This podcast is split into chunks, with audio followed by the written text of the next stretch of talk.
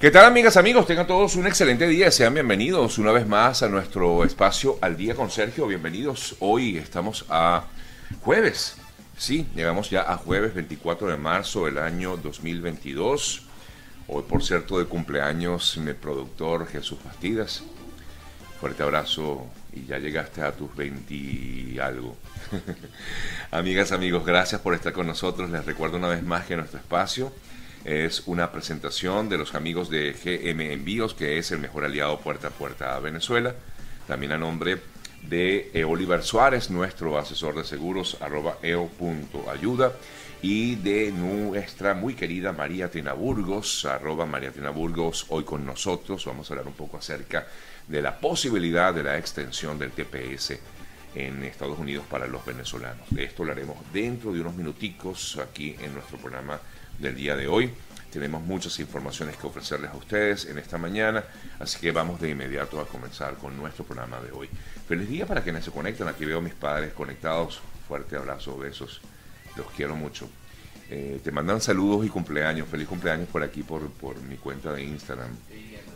Ah, estás leyendo. Jesús está conectado también, está viendo allí lo que pues ustedes eh, están escribiendo. Gracias. Bueno, vamos a comenzar de inmediato. Eh, comienzo con noticias de este momento, porque se está dando en estos instantes una importante reunión que se esperaba justamente para el día de hoy y tiene que ver con la reunión de la Organización del Tratado del Atlántico Norte de la OTAN. Allí eh, ya están presentes los diversos líderes mundiales en, el, donde se va a discutir un poco la posición que va a tener la OTAN con respecto a esta crisis que se vive actualmente en Ucrania.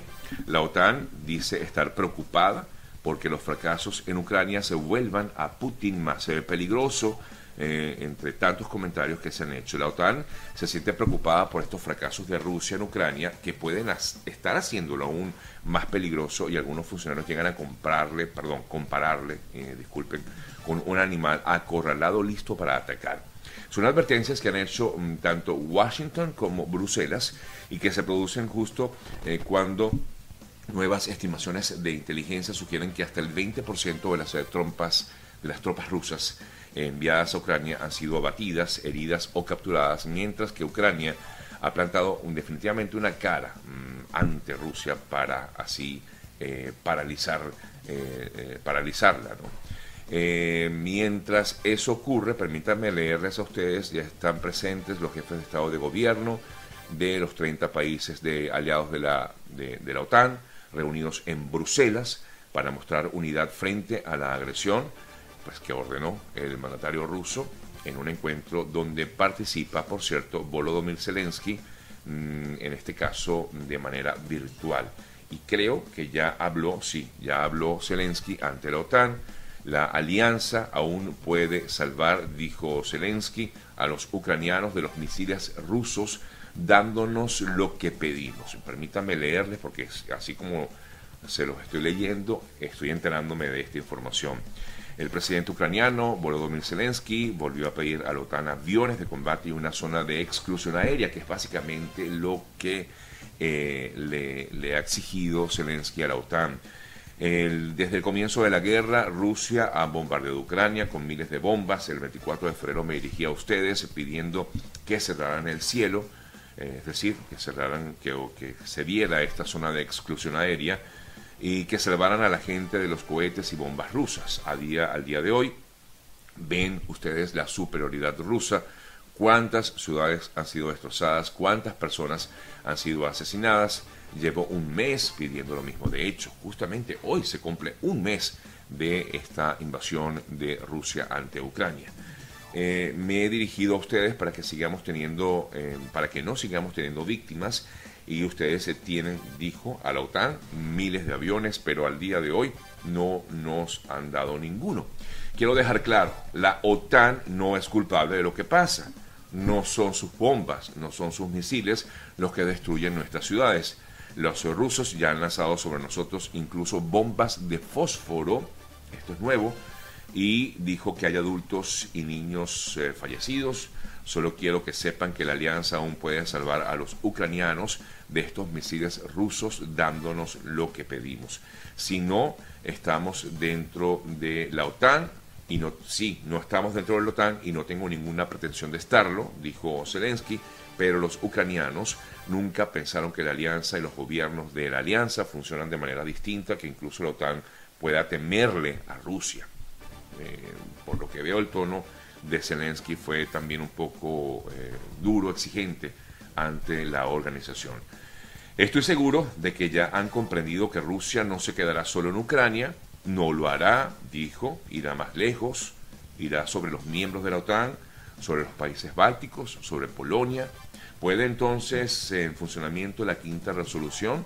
Para nosotros no ha funcionado el memorándum de, de Budapest. Y disculpen que eh, me extiendan esto, pero es una noticia nueva y eh, pues no, no, puedo resumirla porque apenas la estoy leyendo.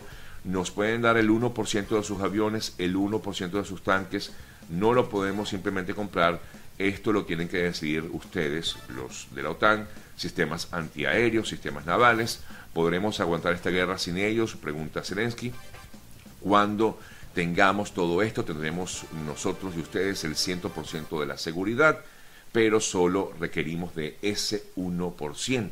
Después de un mes de guerra contra Rusia, solo les pido una cosa, no digan jamás que nuestro ejército no cumple con los estándares de la OTAN, ya hemos demostrado lo que somos capaces y de cómo podemos asegurar esa seguridad en Europa, lo que podemos hacer por Occidente. La OTAN todavía debe demostrar lo que puede hacer por la gente, el mundo espera, Ucrania espera, esperamos hechos. Concluye así eh, Zelensky este discurso ante la OTAN, un poco resumido y que eh, leo a través de las agencias que están replicando esta información. Esto lo estoy leyendo del diario El País de España, que está ah, atento a lo que es esta reunión de la OTAN en Bruselas con la presencia de Volodymyr Zelensky de manera virtual en esta eh, reunión bien importante que se esperaba justamente para el día de hoy. Ayer, por cierto, el eh, gobierno de Estados Unidos eh, manifestaba que efectivamente hay, mm, declaró pues formalmente que miembros de la Fuerza Armada rusa han cometido crímenes de guerra en Ucrania. Esto fue señalado ayer por Anthony Blinken, el secretario de Estado norteamericano.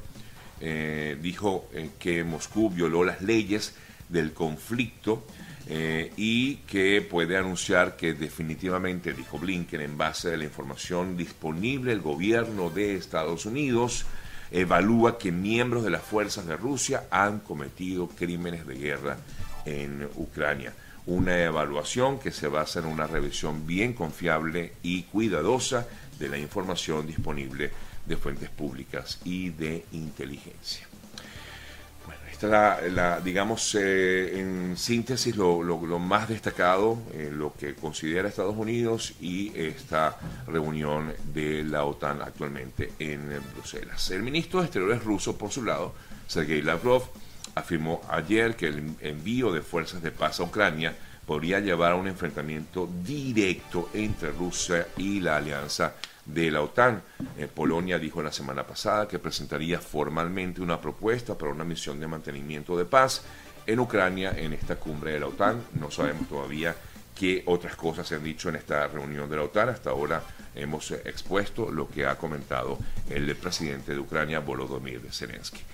Lo que sí, ayer veíamos también a Jens Stoltenberg, el em, secretario general de la OTAN, que aseguraba que estaba muy preocupado porque China sí le estaría brindando apoyo, aunque esto no ha sido corroborado y China ha dicho que no. Eh, ellos consideran que China estaría, estaría brindando apoyo, respaldo político a Rusia mientras continúa con sus ataques eh, contra Ucrania. Y advirtió eh, Stoltenberg de la OTAN que Beijing, o, advirtió a Beijing, a Pekín, al gobierno chino que no otorgue apoyo material al esfuerzo político de Moscú. Eh, nuevas sanciones continúan. El Reino Unido, entre, otras, entre otros países, aplicó nuevas sanciones. Y ayer, por cierto, el propio Lavrov, que es el canciller mm, ruso dijo que Moscú se ha visto sorprendido por la magnitud de las sanciones impuestas y que no se las esperaba. De alguna manera Rusia no se esperaba estas sanciones en su contra. Es la primera vez que ellos han admitido que esto, mm, que, esto los tomó, digamos, por sorpresa. No esperaban que esto... Primero yo creo que Rusia no se esperaba que iba a durar tanto tiempo esta situación. Ellos esperaban, como hemos visto en análisis que han hecho algunos de nuestros invitados en varios de nuestros programas anteriores, ellos han manifestado que Rusia pensaba que esto iba a acabarse en dos días, que la población ucraniana iba a salir a favor de los rusos y que nos iba a defender y que prácticamente en una semana ya tendrían en todo caso a Ucrania invadida. Ha habido, como hemos visto, una resistencia muy fuerte por parte de los ucranianos y, eh, y tampoco se esperaba este tipo de sanciones y es por eso la primera vez que en este caso algún funcionario del Kremlin admite admite que no estaban preparados para esta respuesta occidental, no estaban preparados para este tipo de sanciones. Leo, eh, cuando congelaron las reservas del Banco Central, nadie que predijera las sanciones que iba a aprobar Occidente podría haber imaginado esto. Es un robo, eh, lo que ha originado que el propio gobierno de Rusia exija o va a exigir el pago en rublos. Afirmó Putin que su país dejará de aceptar dólares o euros a los países que compren su gas, luego de que Moscú bueno, fuera, eh, sancionado como ha sido sancionado hasta el momento. Por ello, ayer Putin dijo que estaba decidido a implementar un conjunto de medidas para transferir el pago de los suministros de gas a rublos rusos, poco para fortalecer la eh, economía rusa o para fortalecer la moneda rusa. El gobierno eh, ruso adoptó el pasado 8 una lista de países y territorios que considera inamistosos, entre ellos Estados Unidos y Canadá y por supuesto los miembros de los países de los miembros países de la Unión Europea, eh, el Reino Unido, Ucrania, Montenegro, Suiza, Albania, Andorra, Islandia, Liechtenstein, Mónaco, Noruega, San Marino, Macedonia, Japón, también Corea, Australia, Micronesia, Nueva Zelanda, Singapur y Taiwán, que son para Rusia los países que considera inamistosos em, para ellos. Mientras todo esto pasa, eh, les comento que ayer un funcionario importante, enviado climático ruso, renunció eh, al país, eh, abandonó, perdón, su país, Rusia, en protesta contra la guerra en Ucrania. Polonia también expulsó a 45 personas que consideraba como espías rusos que se hacían pasar por diplomáticos. Esto lo dijo, por cierto, el ministro polaco del Interior, en lo que consideró un nuevo golpe al sistema de inteligencia de Vladimir Putin. Y cerrando todo este todo lo que ha sido este tema, bueno, por los momentos, porque seguramente hay más noticias que se vayan se van a dar en el transcurso de las horas.